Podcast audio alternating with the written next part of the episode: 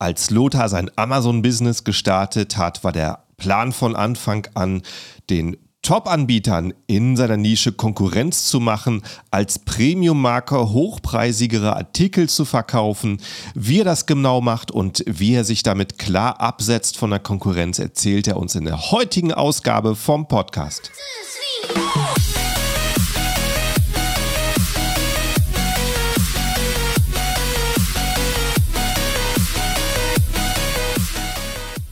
Hallo zusammen und willkommen beim Serious Seller Podcast auf Deutsch. Mein Name ist Markus Mokros und das ist die Show, in der wir alles um Amazon FBA Private Label besprechen, was uns Händler auf Deutsch gesagt ernsthafte Umsätze generiert. Daher auch der Name der Show Serious Seller Podcast auf Deutsch.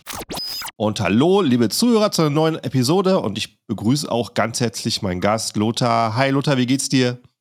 Hi, mir geht's sehr gut. Dankeschön, Markus.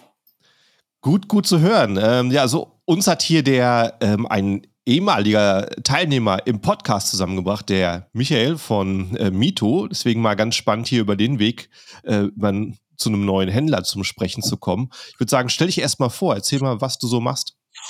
Ja, mein Name ist Lothar Dirkes. Ähm, ich habe die Firma Culinata gegründet äh, 2008 äh, komme eigentlich so ein bisschen aus der alten Welt. Also ich habe eigentlich überwiegend Erfahrung oder Kontakte im Offline-Handel und bin dann eigentlich äh, seit 2017 dann dazu gekommen, selber auch eine Marke äh, ins Leben zu rufen und die Marke dann online äh, zu verkaufen, überwiegend über Amazon. Und dann sind eben noch weitere Shops äh, mit dazu gekommen, andere Marktplätze. Wie hast du es denn äh, 2017 war es sozusagen, war es deine erste Selbstständigkeit oder hast du vorher schon selbstständig verkauft?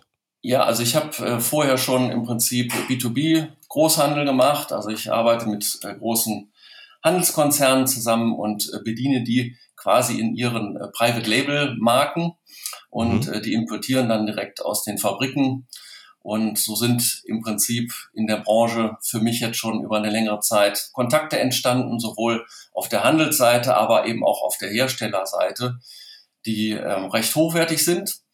Und äh, dann habe ich mir eben überlegt, äh, irgendwann, okay, das kannst du vielleicht auch selber.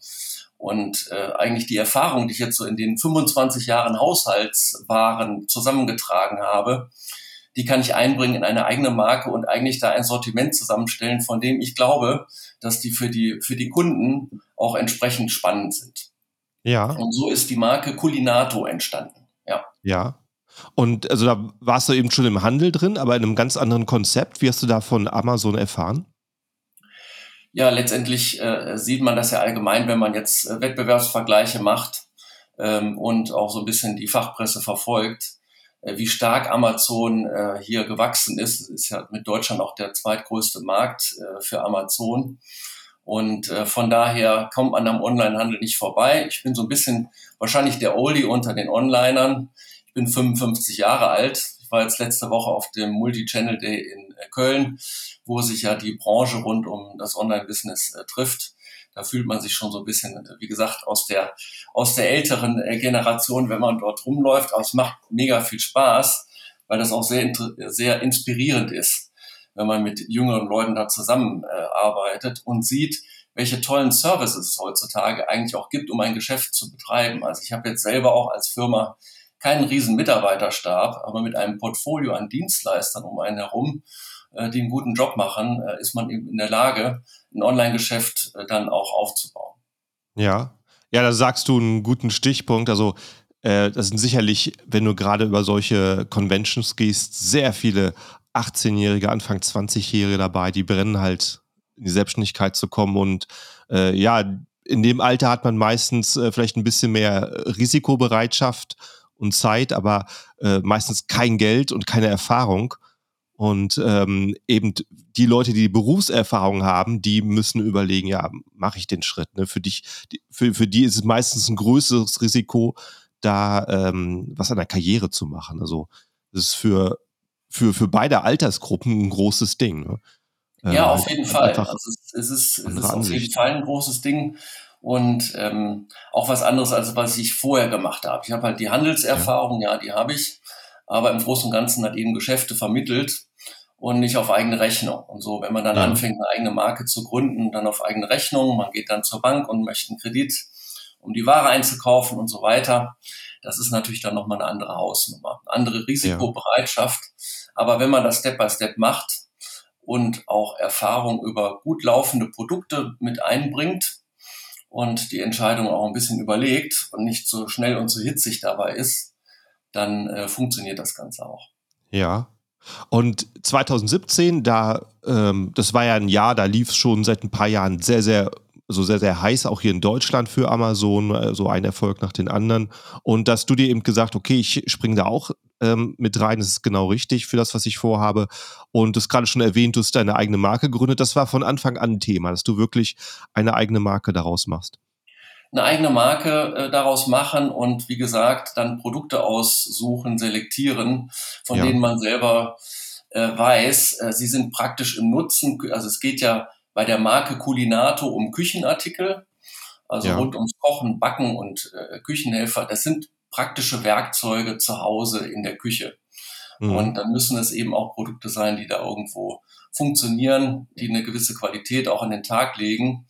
Und äh, aus dieser Erfahrung heraus hatte ich ja, einfach Bock dazu, ja. auch äh, selber was äh, zu machen und dann die Produkte auszusuchen, von denen ich weiß, äh, dass die bei Kunden gut ankommen. Ja. Und äh, das heißt, da bist du mehr auf deine Erfahrung zurückgegriffen, dass du jetzt ähm, eher geguckt, was du von, von was du weißt, was sich gut verkauft. Wie viel, genau. wie viele Produkte hast, hattest du denn geplant zu deinem Start auf Amazon? Anbieten Also gestartet bin ich erstmal ganz konservativ mit einem Produkt, halt in verschiedenen ja. Größen, Farben und so weiter. Aha.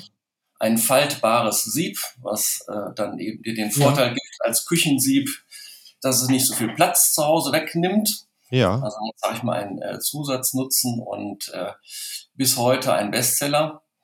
Ja. Und äh, dann sind, sag ich mal, aus der Erfahrung heraus, also Walk Before You Run, äh, habe ich erstmal äh, quasi getestet, äh, wie funktioniert das Ganze. Das war ja für mich noch neu, äh, das Thema Onlinehandel.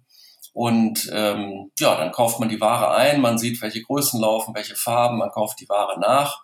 Äh, mhm. Äh, dann fängt man an, das Sortiment dann eben weiter darum aufzubauen und eigentlich der Marke dann auch ein bisschen Leben einzuhauchen. Ja. Ein Produkt und ist ja noch hattest du, Marke. Hattest du für das erste Produkt dann direkt schon deine Marke registriert? Genau, die Marke war schon registriert mhm. äh, zu dem Zeitpunkt.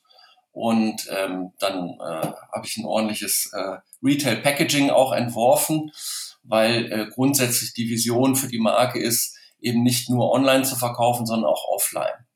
Mhm. Also, dass die Ware vom Packaging eigentlich schon so ausgerüstet ist, äh, als wenn ich äh, in ein Küchenfachhandelsgeschäft äh, gehe und dort das Produkt äh, kaufe. Viele Händler, die ich jetzt so beobachte, ähm, chinesische Konkurrenten, die packen das Produkt halt relativ einfach, weil es ja. denen natürlich darum geht, den, den besten Preis, den niedrigsten Preis ja. äh, zu machen. Also eigentlich, äh, ja, das ist äh, Commodity Pricing, dass man eben versucht, letztendlich äh, vom Wettbewerb her über den Preis äh, zu gehen.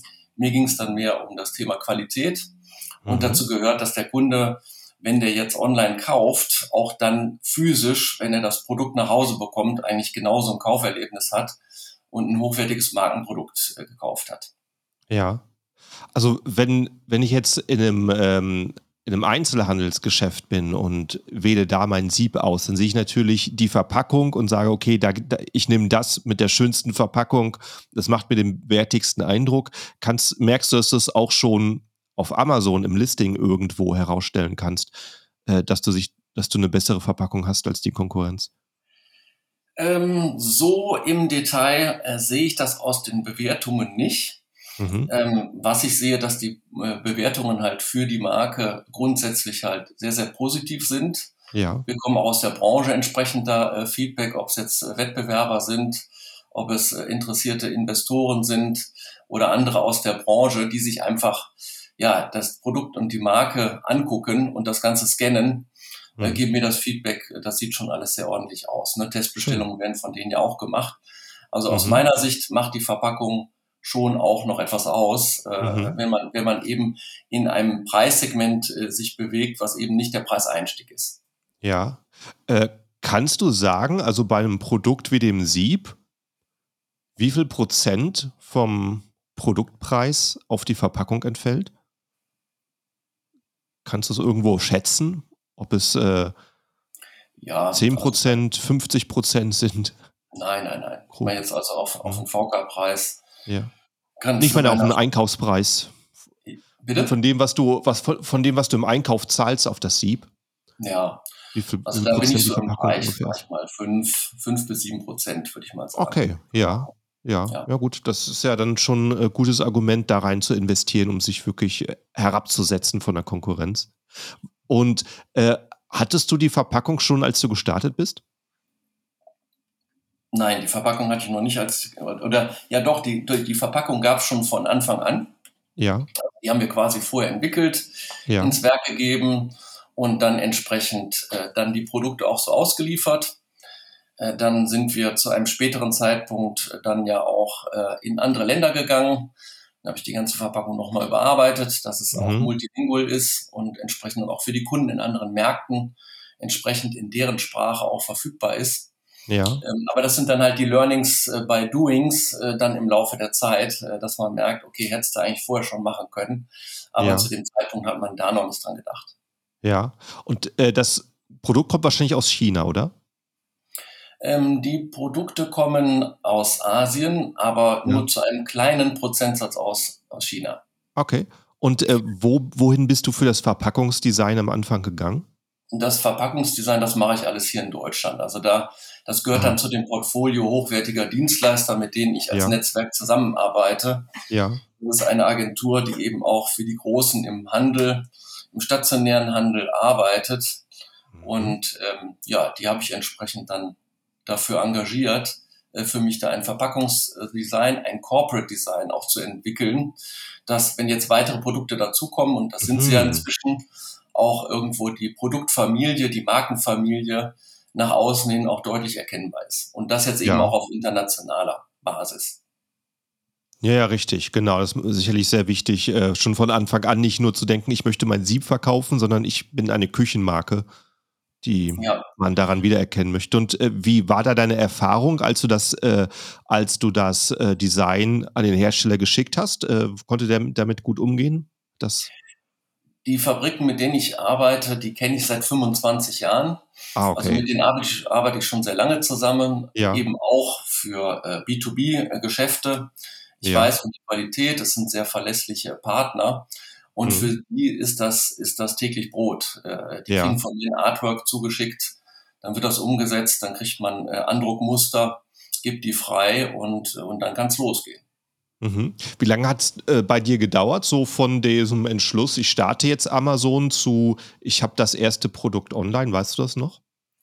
Ja, circa ein Dreivierteljahr, mhm. äh, weil eben vom Vorlauf her dann entsprechend äh, für die Marke auch ein Farbkonzept entworfen wird. Mhm ein Produktkonzept entworfen wird, dann wird die Verpackung entworfen. Das muss in alles Schritte, die ich erstmal tun muss, äh, bevor man dann die Bestellung auslöst, die Produktion angekurbelt wird und dann die Ware entsprechend auf dem Seeweg dann auch hier ist. Ja.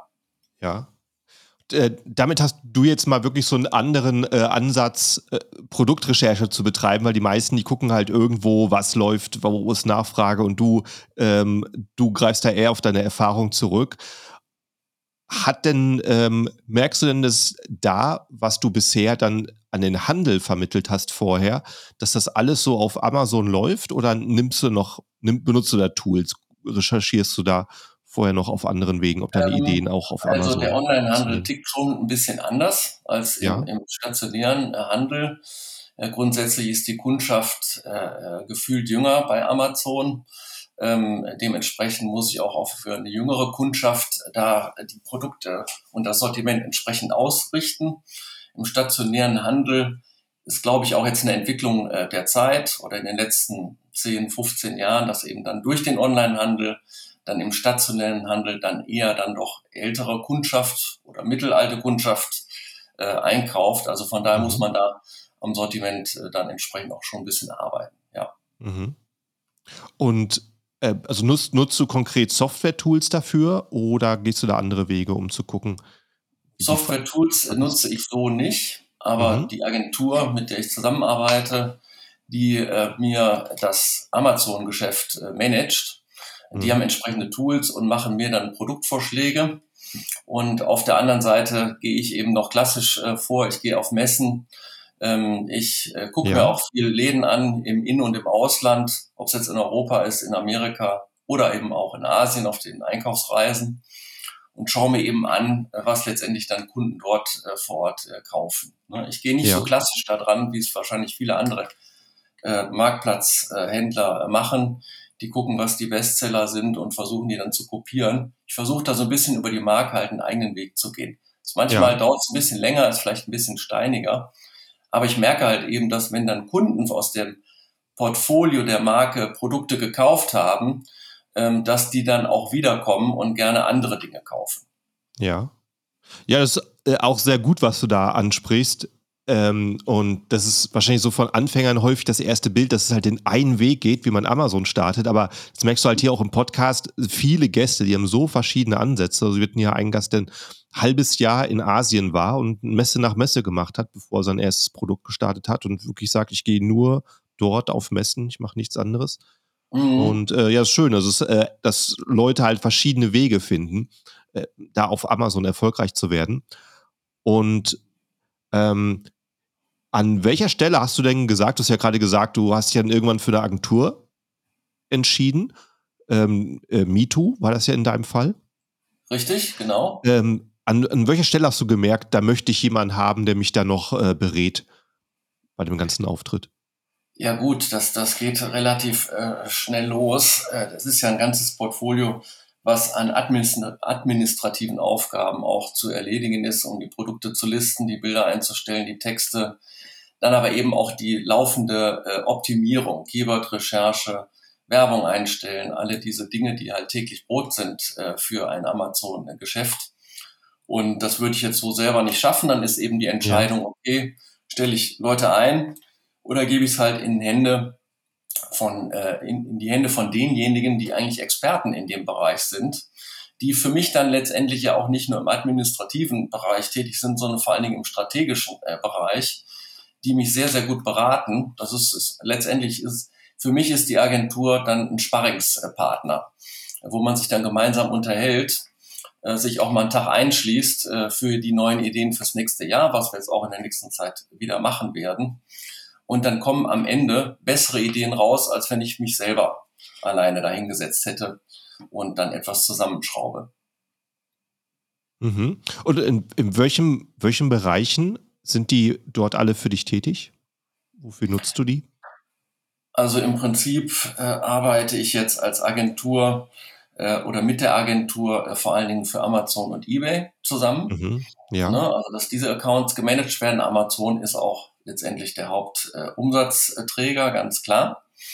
Und äh, dann sind da eben noch weitere Plattformen dann inzwischen äh, dazugekommen. Also Otto, äh, Kaufland, äh, wir waren jetzt, wie gesagt, letzte Woche beim Multi-Channel Day, da gibt's ja noch andere äh, Marktplatzformen, die für Küchenartikel geeignet sind und die werden jetzt halt sukzessive der Reihe nach aufgeschaltet.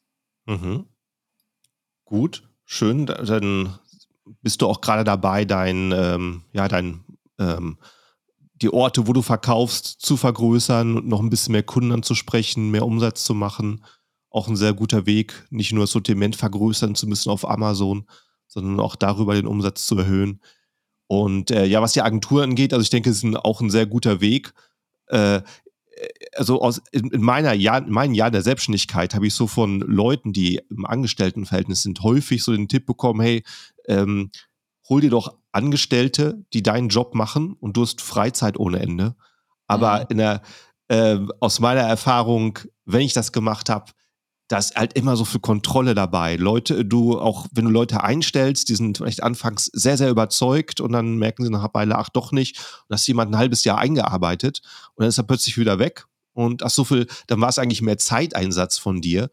Und ja. ähm, äh, das ist nicht, nicht so leicht und deswegen ist eine Agentur, finde ich, auch ein sehr, sehr guter Weg, äh, den ganzen Kram jemand anderen zu geben, mit ähm, ja, Mitarbeiter zu managen und äh, du kannst dich auf dein, äh, dein Business konzentrieren.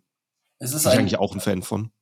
Ja, es ist ein perfekter Service, weil letztendlich äh, meine Kompetenz besteht dann eher im Produkt-Know-how und im Sourcing ja. Ja. Äh, und in der Markenführung.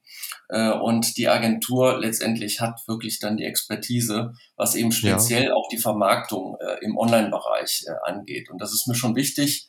Ja, ich kann Personal einstellen, aber das ganze Thema ist ja auch sehr dynamisch. Also mhm. Amazon entwickelt sich ja jeden Tag weiter und dann muss man entsprechend auch dynamisch reagieren, sich weiterentwickeln und äh, mit der Entwicklung letztendlich auch Schritt halten. Und da ist jetzt mhm. meine Erfahrung bisher, dass ich da sehr gut fahre damit, äh, mit der Agentur, äh, das in die Hände zu geben. Und das ist eine sehr vertrauensvolle Zusammenarbeit auch.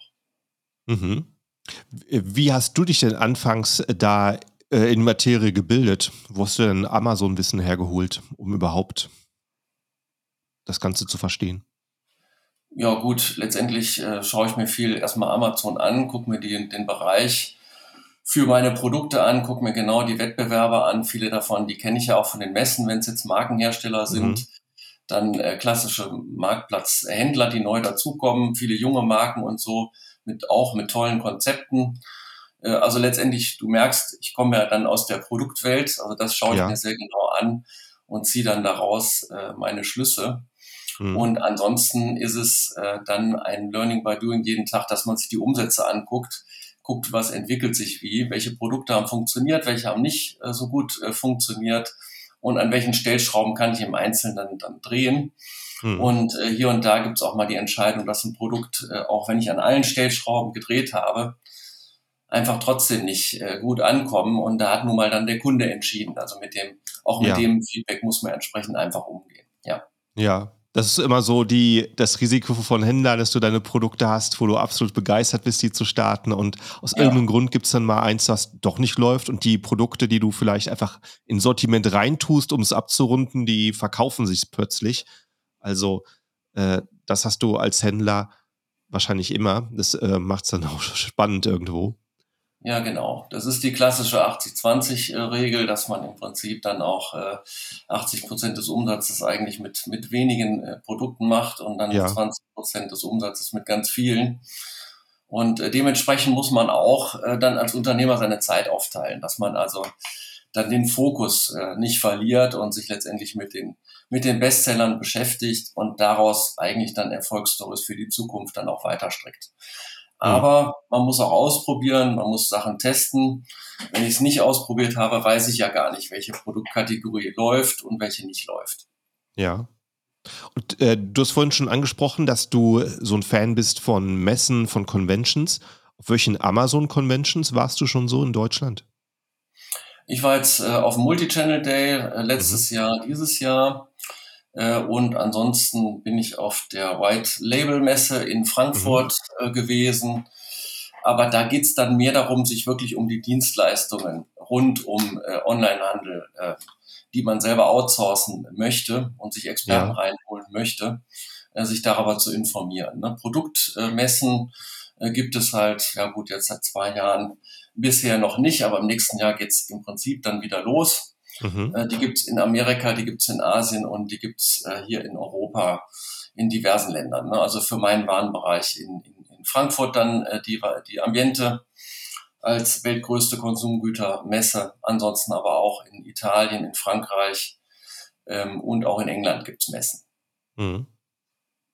Also äh, White Label war ich auch schon und ich finde diese Messen eben einerseits interessant, also wenn man jetzt wirklich jemanden sucht äh, ähm, oder vielleicht einfach mal durchgeht, vielleicht hat man, wenn man so Visitenkarten einsammelt, auch mal in der Zukunft vielleicht ein Problem mit einem Listing, dass Amazon irgendwas sperrt und dann weiß man, ah, ich habe doch irgendwo mal eine Visitenkarte äh, ja. äh, genommen von jemandem, der sowas wieder repariert ist auf jeden Fall sehr sinnvoll und gleichzeitig sind auf solchen Messen auch häufig äh, noch Partys von den Anbietern, ähm, wo es einfach um, Netz, äh, um Networking geht. Und das finde ich da auch sehr, sehr cooler Faktor, einfach andere Leute kennenzulernen, mal auf Facebook ein paar Leute zu verbinden und dann ähm, ein bisschen Kontakte zu haben zu anderen Händlern.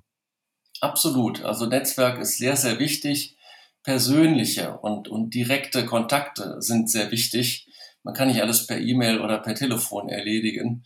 Mhm. Manche Dinge ergeben sich dann auch erst im Gespräch. Ne? Letzt, letztendlich äh, ist das schon wichtig, äh, Messen dann zu besuchen und dann auch selber für sein eigenes Geschäft das entsprechende Netzwerk aufzubauen, das ja. letztendlich dann auch notwendig ist.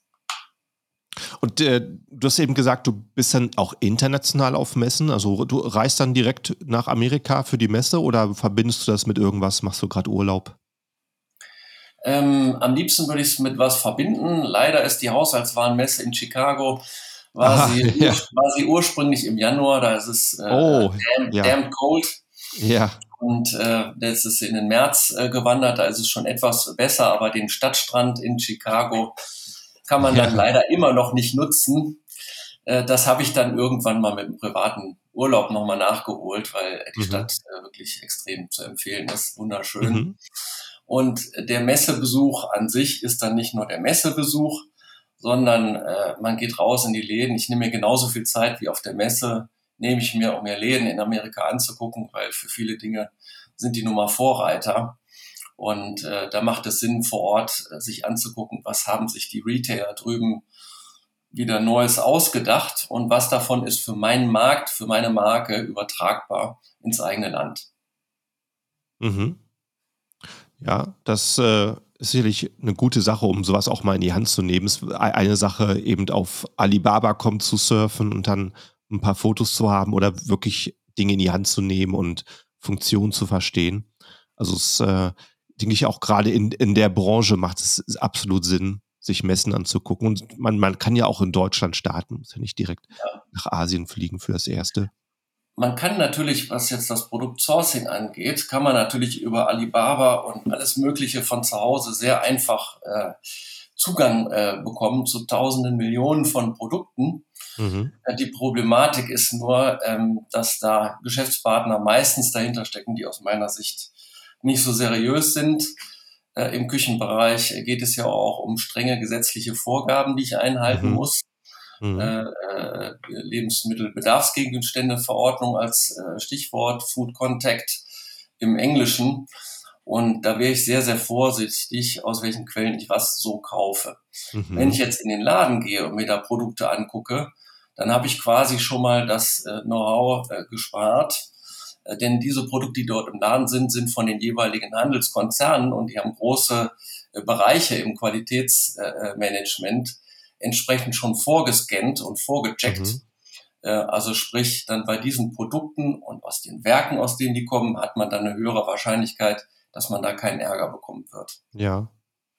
Ja, ist natürlich gerade in der Branche ein guter Tipp. Und weißt du eigentlich noch, ähm, 2017, für was für einen Betrag du deine erste Bestellung aufgegeben hast bei deinem ersten Produkt? Das war ja mehr so eine das, Testsache. Ja, das waren um die äh, 10.000, 15.000 Euro. Okay, doch. Ja. Für die erste äh, Testbestellung. Ja gut, man hat bestimmte Mindestauflagen, wenn man jetzt halt seine eigene Marke da drauf haben möchte, eine eigene ja. Verpackung, eine eigene Farbe und so weiter. Ja. Äh, dann muss man entsprechend da auch äh, ja, zunächst mal investieren. Mhm. Und ja, aber dann so, dann, so ist es gestartet, das in einem überschaubaren Rahmen. Mhm. Und so langsam ist es jetzt etwas, etwas breiter geworden. Ja, und weißt du, wie viele verschiedene Produkte du jetzt anbietest aktuell? Also im Moment äh, habe ich ein Portfolio von äh, knapp 30 äh, verschiedenen mhm. Artikeln. Ja. Äh, dann SKUs, also mit Ausprägungen, Farben, äh, Größen und so weiter, sind es um die 70. 70, okay, ja.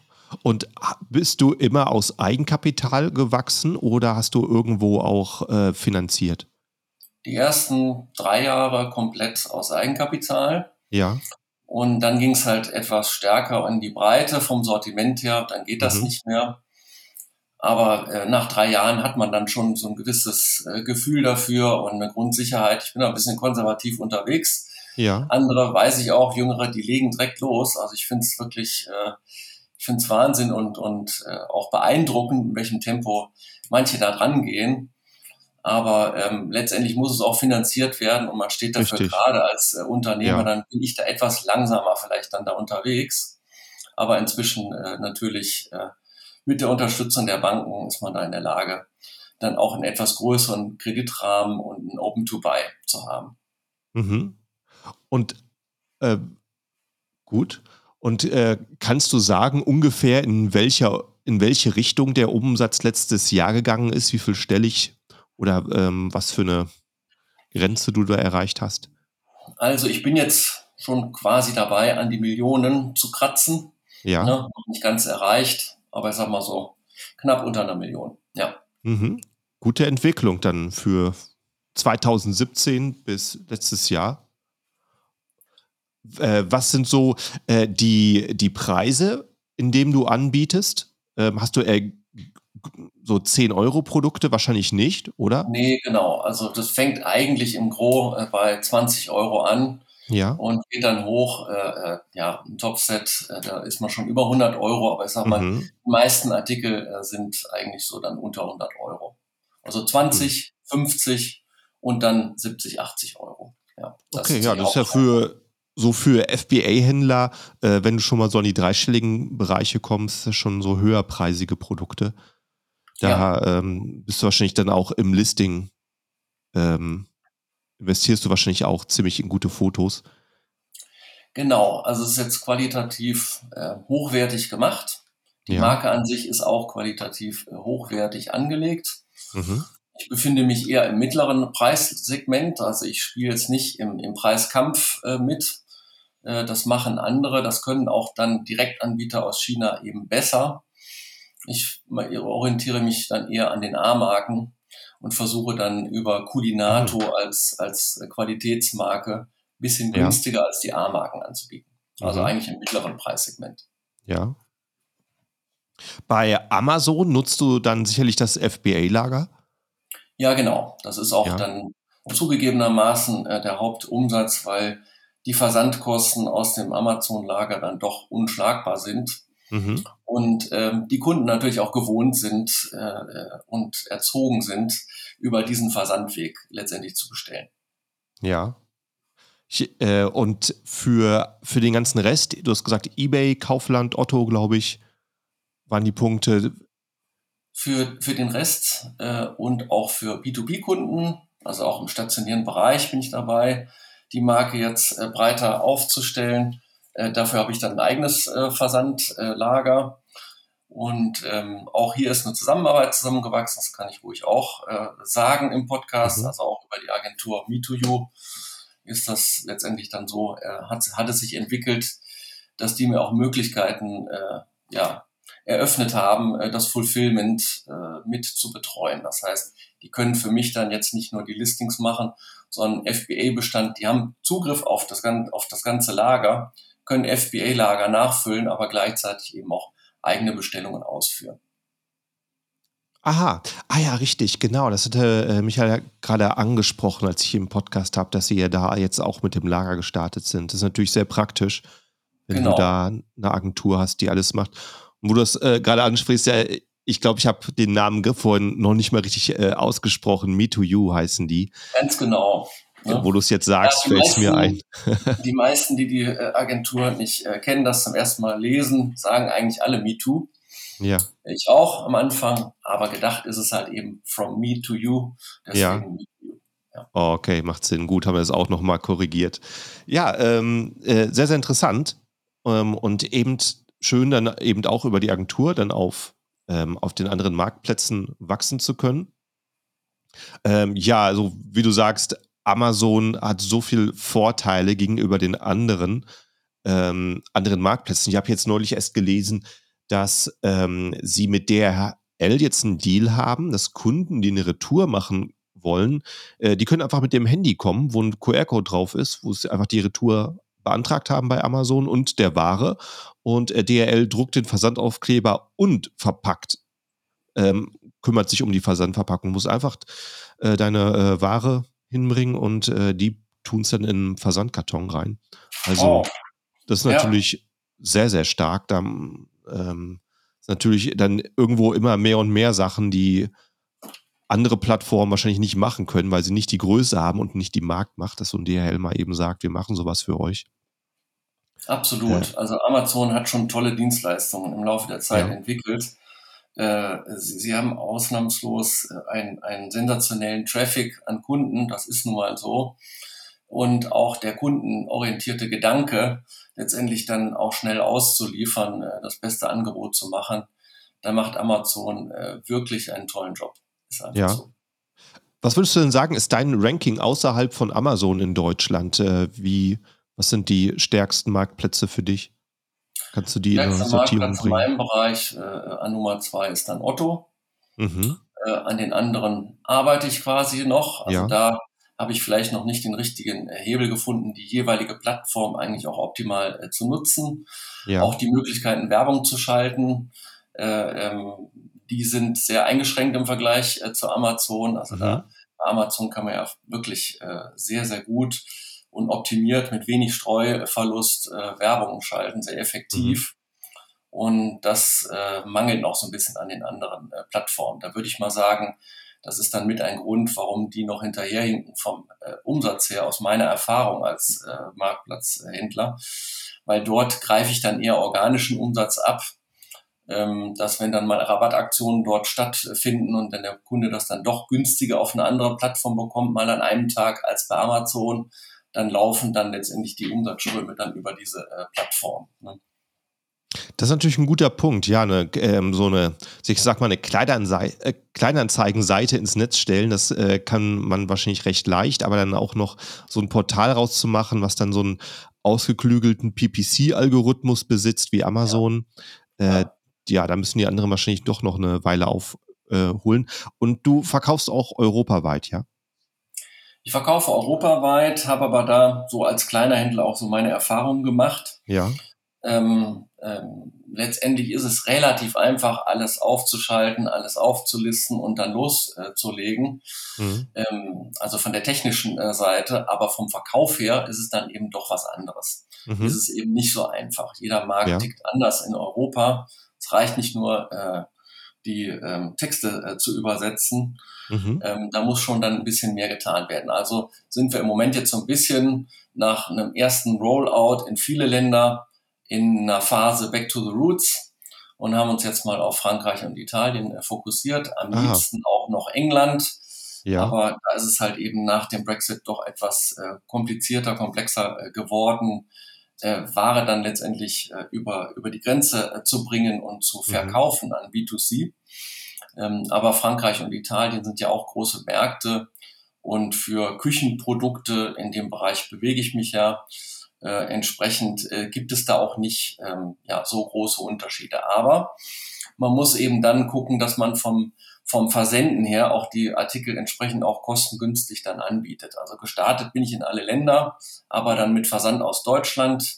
Dann macht man eben die Erfahrung, wenn man 20 Euro Artikel dann Italien verkauft, der Kunde kriegt das dann aus dem deutschen Lager und muss nochmal 11 Euro Fracht bezahlen, mhm. ja, dann ist er letztendlich nicht äh, wettbewerbsfähig. Ne? Also ja. habe ich jetzt, sag ich mal, dann nochmal über ein FBA-Lager in den entsprechenden äh, Ländern auch eine wettbewerbsfähige Preisstruktur aufgebaut.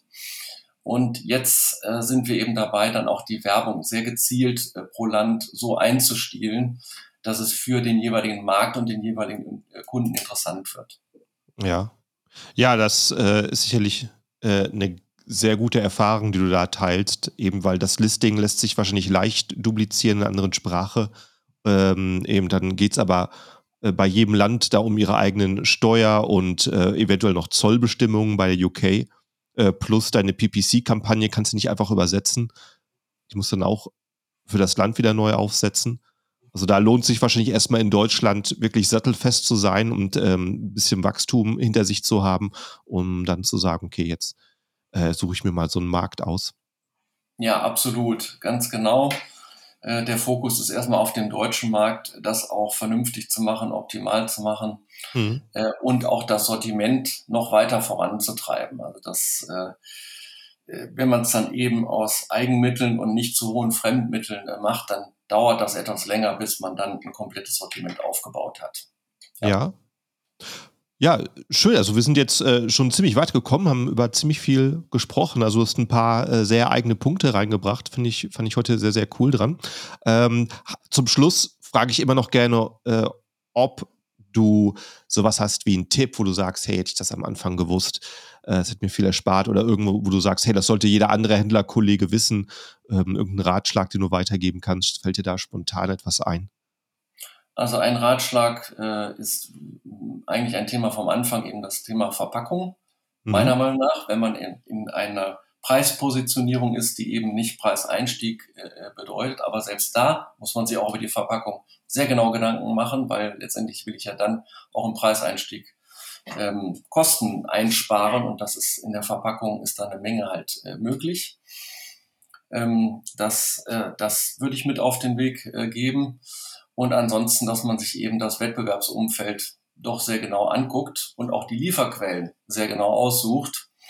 Denn in China gibt es tausende Anbieter, die mir auch alles Mögliche verkaufen.